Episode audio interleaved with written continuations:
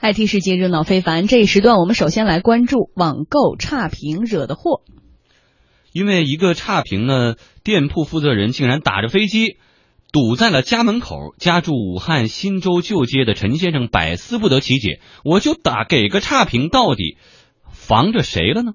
五月一日，陈先生在淘宝上一家店铺内用四千八百九十八元购买了一部 iPhone 六 Plus 手机。五月四日，陈先生收到手机并不满意，于是给了个差评。大概是五月一号的时候，我买了一部手机，苹果六 Plus 手机。然后我看他们店铺销量比较高，我就买了一部。然后他们肯定，他们就是说承诺各种原装正品吧，包括不管配件还是机器。手机本身的话还行，各方面没什么问题。呃，配件的话就是指那个数据线啊及充电线这方面比较粗糙，感觉不是原装的。我就找过他们，跟他们反映过这个情况，他说这个都是原装的。我说那我为什么我这个不是原装呢？然后我就给了一个差评，就反映了这么一个问题，就是配件的问题。陈先生给完差评以后呢，就接到了电话。这工作人员表示呢，配件有问题是极个别的情况，产品应该是能够保证正品原装的。考虑到可能存在产品瑕疵的问题，陈先生于五月五日又在该店铺中购买了一部 iPhone 六 Plus 手机，并于五月十一日收到手机。陈先生对这次购物很是满意，但他却还是给这个商品给了一个中评。我就看他们评价，我买东西我就肯定要看一下各方面的一些情况，我就看一下评价。突然不巧，我就看到两个评价特别类似，评价评语不同，然后就是看里面，但是发的照片是绝对一模一样，两个不同的人发的一模一样，包括时间上面信息都是一样的一个截图照片，我就是猜测可能是有这么一个情况发生，希望买家呢就是诚信经营，有则加勉，无则改，我就给了一个中评的。哎，令他没有想到的是，给了这个中评哈，便受到店铺人员的多次骚扰。陈先生说，他们先是给我打电话说，给我一百块钱或者两百块钱，甚至威胁要锁住我新买的这个手机，让我改评价。但是呢，我都给拒绝了。在陈先生保留的聊天记录中，店铺主管表示，是否锁机的选择权在陈先生是否修改评价。但是手机如果被锁的话，他们也是无奈而为。哎，除了言语上的威胁，这家店铺的工作人员甚至专门坐飞机从深圳是跑到了武汉。五月二十三号上午，陈先生接到了一个来自深圳的电话号码，电话那头的一个男子呢，自称是店长徐先生。突然接了一个电话。他说我是那个林通林数码通讯的那个店长。他说我到你家里在附近来了。我说你别逗了，你到我家里来干嘛？我以为他开玩笑的，因为他在深圳。然后他说我昨天晚上我就坐飞机过来了，深夜的时候到的，然后今天一大早赶到你这边来了。陈先生向店铺工作人员核实了徐先生的身份，得到了肯定的答复。在社交软件中，徐老板说自己到武汉来啊是解决问题的，不是找事儿。说如果陈先生同意改评价，他们会给出五百元作为回报。哎，不仅如此呢，这个徐老板也是店主哈，还报出了陈先生的身份证号，以报警相威胁。五月二十六号下午，消费者陈先生前往旧街派出所了解情况，到派出所一问，徐老板还真报了警。然而呢，报警理由是说这个给予差这个恶意差评，涉嫌敲诈。陈先生主动向民警提供电话录音和聊天记录，民警认定这不属于违法，建议双方协商解决。天下公司记者今天多次给店铺负责人徐老板打电话，但是电话呢一直没人接听。不过这家店铺发来了一个说明，说明中称啊，买家陈先生于五月初分别用两个淘宝小号，在淘宝网手机类目的领域，呃，数码通讯、简易通讯。海文通信数码等三家店铺分别购买了价值近五千的 iPhone 六 Plus 手机。后来呢，同时给予三家店铺五百字图文并茂的长篇的中差评，然后又以中差评为要挟，不断的以假货问题申请仅退款不退货及退款退货，企图以此来获取不正当的收益。后面呢，由于买家的恶劣行为，我店呢随派工作人员前往武汉，当地呢试图与与买家来协商解决。由于买家留的地址均为假地址，故去当地的派出所报案，希望能由当地派出所协商解决。哎，和这双方说的这个情景完全不一样。对，一个说他好像是职业差评师了哈，有点；另外一个卖家的观点嘛。对，对于这个买家来说，他可能就是给了一个差评，然后什么仇什么怨，让你堵到我家门口来了，还报警。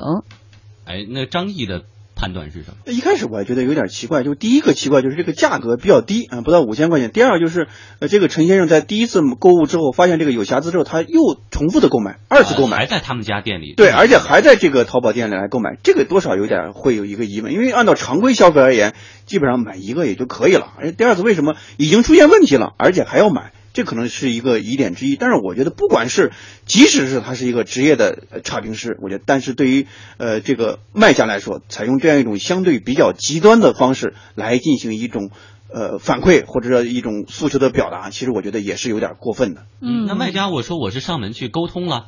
去问问到底什么情况？这因为他不接电话，对呀。但是你沟通的这种方式，他因为现在已经不是说报警了嘛，是吧？然后报警之后，然后呢警警方也跟这个呃这个买家来取得一种联系，然后最后确认是不存在这样一种情况的。就这个，我觉得差评这个问题，其实目前在互联网里面是非常普遍的一种现象。我觉得它是一个好事儿，就是什么呢？以前的时候，我们如果说买到一个商品，它的维权成本极高。对吧？你要找消协，消协还不一定投诉，还不一定理你啊。那么以前的话，我们维权的话靠的是网海啊，职业打假人。现在互联网经济、互联网加的这背景之下，我们一个差评就有可能让商家，有可能让这种不可一世的商家低价高贵的投入。我觉得这是个好事儿。但是另外一方面呢，我们要警惕一点，就警惕这个现在就是已经出现一个全新的一种职业了，是吧？职业差评师，职业差评师就通过。通过这个这个不断的给别人差评，然后索取一些或者说赢取一些利益上的一种实现和利益上的一种回报，我觉得这个其实是我们监管也好，法律层面上也都是一个空白。因为在法这个互联网里面有一个核心的一种法则，就讲究两个。定律和两个公式，就一个是锁定，一个是转移。就是你的锁定的呃锁定的这种成本是越低越好，转移的成本越高越好。什么意思呢？比如说我们现在如果不用滴滴了，如果不用快滴了，你选择一个其他的打车软件的话，那你你选择性就很高，那么转移成本就很高。对，如果你不用这个把这两个软件卸载了，那你自己去打车，你这个打车的这种成本也会非常高。那么如怎么让这个锁定成本更低呢？就是让不断的好评这种累积。所以说你看这个互联网商家他为什么高度的重视和高度的在在意非常非常的在意这个好评呢，就是这个好评的累积啊，就能够让客户形成一种强的锁定，这种强的锁定就形成一种好的这种品牌和好的一种口碑效应，这种好的口碑效应能给他带来更多这种订单，所以我觉得这是一种正向一种循环。那么这种在这种正向循环之下的，导致了这种差评师成为一个新的一种职业，全新一种甚至带有牟利色彩的这样一种。新的这种职业，所以我觉得，即使出现这种情况之后，双方应该是一种和解或和呃和这种良性的这种妥善这种沟通这种方式，而不是一种双方这种非常极端的方式，或者说这种报警啊报案这种方式来解决这个问题。观察员张毅哈多次说到了职业差评师，我们来简单跟大家介绍一下，所谓的职业差评师就是专业的给网上卖家给差评的，以此来敲诈和勒索，迫使卖家屈服，并要求卖家提供相应的赔偿，以此来获利的网上买家。那么对于店铺的指责，陈先生认为呢，自己并没有要求卖家付钱呢，反而是卖家多次要求出钱来改掉差评。然后就是说关于。职业差评师他到底到底是图什么呢？职业差评肯定是要钱的，这个毫无疑问的。我说他职业差评师无非是要钱的，我找他们要过钱吗？反而是他们多次说给钱我，我没要。我这边有多次聊天记录证明我，他多次找我给钱，我没有接受。但是他说我职业差评师的话是，我从来没找他要过钱，我真的不骗你，这个的真的不骗你的。我买东西的话，我买了，我恐怕我两个账号的话，我买了几百次吧。少说保守估计两三百次有吧，两三百次里面有个三五次差评，你觉得很多？随着淘宝规模不断扩大，职业差评的现象呢确实存在。同时呢，不仅在淘宝上，在一些 O2O 网站上也出现了一些职业差评师。据大众点评提供的数据，二零一三年大众点评诚信团队屏蔽违规账号二十六万多个，处理高星级会员九十二个，其中被删除二十条以上炒作点评的商户两千多家。另一方面，卖家威胁买家的事件呢，也是屡见报端。李女士在网上购买银饰后呢，发现掉色，给了卖家一个差评。十多天后，她接到了数十个来自卖家的电话，对方呢甚至威胁不顾你妈妈的死活可不行啊！无独有偶，刘女士因为对网购买的呢子大衣质量不满意，给了个差评，竟然呢遭到了卖家的报复。她每天呢收到了数百条的骚扰短信和电话。嗯，其实当初呢，我们一直在说阿里建立的这套体系、这套生态系统哈。信用评级体系，以互联网为特色的，我们说我们现在非常缺乏这样一个信用体系，而我们的商贸往来通过互联网有了这样一个体系，其实是一个大家觉得其实挺好的事儿，而且刚开始的时候运行良好的时候真的是不错，给你的在这个大海淘浪中淘沙中选择多了一份保证，也给卖家呢多了一份这个背书。但是走到今天，看来好多东西呢也发现发生了一些改变啊。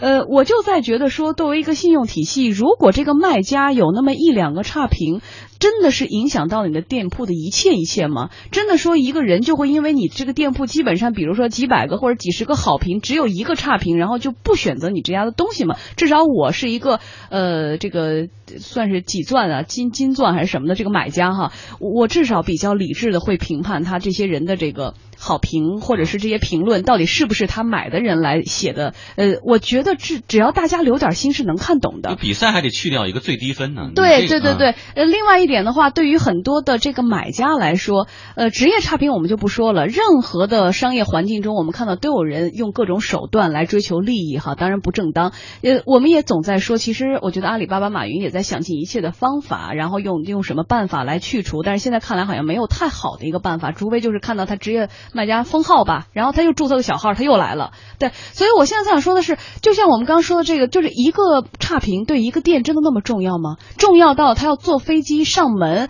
然后说请你改变这个差评，是在一个正常的经济的生态环境中，张毅觉得这正常吗？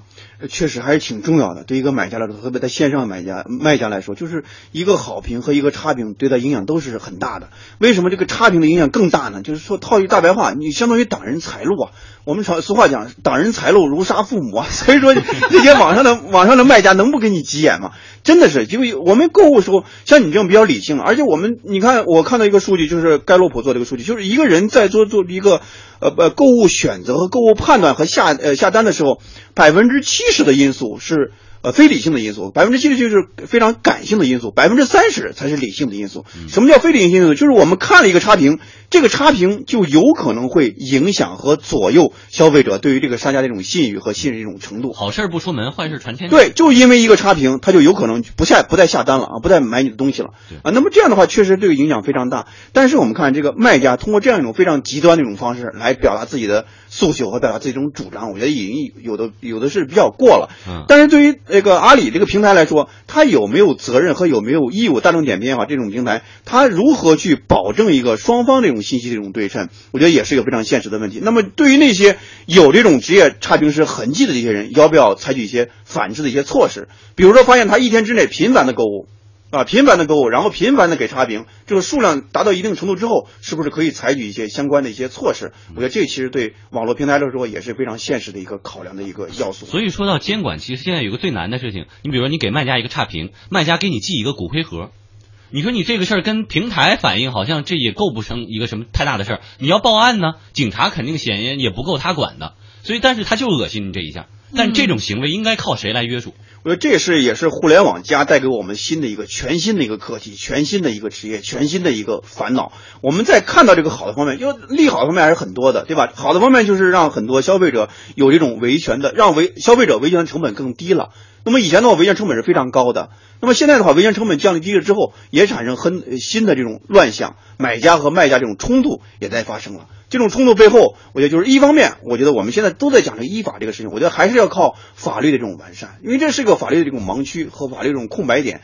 如何去通过法律这种方式，让这个网络交易的空间和网络交易的空间这个里面的话，信息更加的对称，同时呢，让更多法律的空间能够更更少一些，空白点更少一些。目前我们看，就这个维权的话，双方的举报都是一个非常难的一个事情，非常举证也非常难。你怎么去投诉，怎么去表达你自己的主张？我觉得在法律层面上不应该留存这样一个长期的一种盲点。包括之前我们谈到这个银行存款丢失这个问题，也是这样，都是倒逼着我们的很多监管也好，很多我们的法律体系更加。它的透明，更加的规范，更加的合理化。你要保证储户的利益，那么在这个里面，买家和卖家利益你怎么去平衡？怎么保证一个信息这种完全的对称？在信息对称的前提下，怎么保证一个双方利益的这种兼顾和平衡？我觉得都是一个，我觉得是一个现实的一个法律的一个课题。嗯，其实有时候要感谢这个信用评价体系哈，给了这个消费者一个发声的平台，给了更多的消费者一个选择的考量。但是其实呢，现在看到更多的这个淘宝店呀都可以退货的，所以说呢，你非要跟他这么来往的话，你就买的时候你就留个心眼儿。当然，我们说的这都是正常的买家哈，是真的需要东西的。那他如果七天无理由退货，现在基本上都加入了这样的一个环境当中，那你觉得不好你就退了得了，对吧？既然何必跟他较劲？对卖家这么的在乎自自己的这份那个。这个，但是我也看到现在好多真的是有职业差评师这样的这个人，很明显在里面。基本上这个店家遇到了以后都会说同行差评，我不会再接你的单，不会再卖了，前面诱拐什么的。我觉得现在很多的淘宝店主也开始建立起了自己的一套威严体系，并不是说每天求爷告奶奶说求求你了啊。当然，我们看到这个新闻中的这些这两位都是有点好像目前看来是。过分的这个极端的这样一个课，但是我更想说的是，其实我们要感谢有了这样一个互联网的这种评价的平台，其实人和人之间越来越有信任了。我们以前无法想象两个不认识的人、见不到面的人，仅凭这样一个互联网的一次交易，然后我就在家里坐等这份包裹。而基于这样的一个平台，现在我们看了有了微商、微信购物。微信购物是你看不到别人的评价的，你完全不知道这个卖家有没有，很可能你打了钱，他发了货，或者他不发货，他封了。号你都找不到的，但是人们竟然能看到有那么多的真正的商贸往来在进行着，所以我觉得这个体系应该说还是有强大的根基，只是让它怎么样更好的良性循环，是不是可能这不仅仅是阿里巴巴的课题？而且我觉得就是买家和卖家这种权益都是需要保障的，因为现在这种恶意这种欺诈、恶意这种呃这种差评的话，对于卖家利益也形成一种影响和形成一种改变了。很多时候都是恶意这种同同行之间，然后给你个差评来互相一种诋毁。我为了保证我成。成为天猫的第一，我为了我保证我成为淘淘宝这种第一的话，很多时候采取这种不择手段这种方式。我觉得这方面的话，买我们不应该说过分的去强调买家利益，但是同时呢，要把买家利益和卖家利益形成一种平衡。但是路遥知马力嘛，日久见人心，做生意靠的还是诚信吧。公司发布会。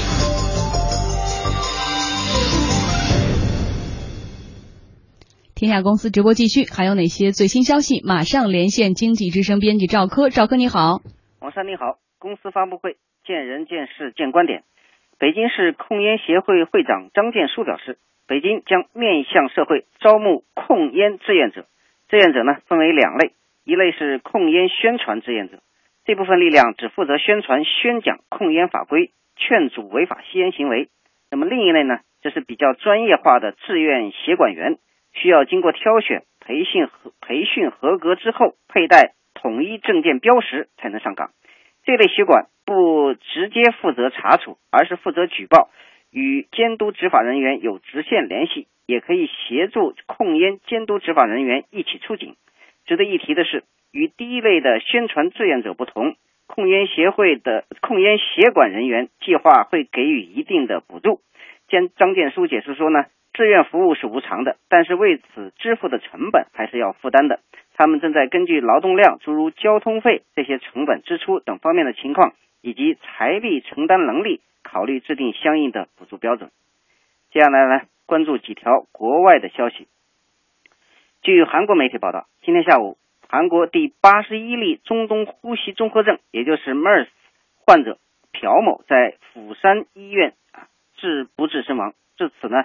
韩国 MERS 的死亡人数增加到了十五人。呃，韩国保健福祉部中央中东呼吸综合症对策本部今天通报，韩国新增七例 MERS 病例，确诊患者增确诊患者增增加到了一百四十五人。据了解，目前有十人痊愈出院，一人有望当天出院，一百二十人正在接受治疗，隔离对象人数为四千八百五十六人。累计解除隔离人数达到了两千四百七十三人。那么，MERS 这样的疾病如果不加控制呢，必然会引发严重后果。而通货膨胀这样的事情，如果不加上不加控制，其后果同样是不可小视。那么，津巴布韦央行表示呢，从六月十五日起到九月三十号将启动金元的去货币化行动，此举将会正式取消金元的法定货币地位。二零零九年啊。津巴布韦的通货膨胀率飙升到了五千亿百分点，金元被迫退出了流通领域，改为流通多种或外国的货币。但是，津巴布韦民众手中的金元现钞和啊银行存款是一直没有办法兑换成美元。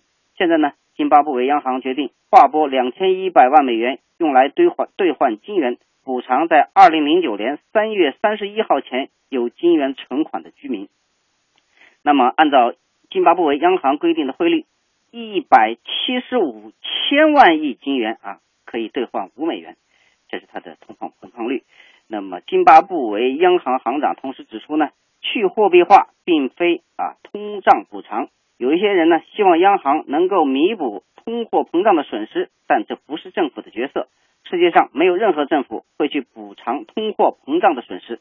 那但是呢，很多津巴布韦民众愤怒地抨击央行，此举是滥用银行系统的权利。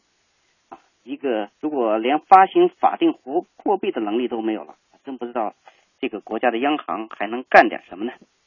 最后，我们再来看一个国际新时尚，叫做大象屎咖啡。这个所谓的大象屎咖啡的正式名称呢是黑象牙咖啡，它的开发者是加拿大人布雷克。啊，这个布雷克说呢，在东东南亚。大象遇上了干旱的时节呢，本来就会去找咖啡豆吃。大象的食道啊，就像个炖锅，吃下的咖啡豆经过十七个小时才会被排解出来。在这个过程当中呢，大象的胃酸会去分解咖啡豆咖啡豆中的苦味儿。不过呢，大象吃下三十三公斤的咖啡豆，才会产生出一公斤的这个所谓的大象屎咖啡。而且因为大象在河里洗澡的时候啊，还会排便，所以说啊，很多咖啡豆也因此流失了。所以这种咖啡的产量是非常的低，正是因为非常的稀有，每公斤大象屎咖啡现在的价格是一千八百八十美元，也就是说呢，每一杯浓缩咖啡就要十三美元。目前呢，这个这种珍贵的大象屎咖啡只有在泰国、新加坡、香港等亚洲市场的高档酒店里出售，但是再过不久呢，这个产品也会将进军巴黎、苏黎世、哥本哈根和莫斯科的高档场所。啊，以前我就听说过有猫屎咖啡，现在又有了大象屎咖啡，不知道为什么有些人的口味总是这么重。黄山，好的谢谢，好，谢谢赵科的评价，再见。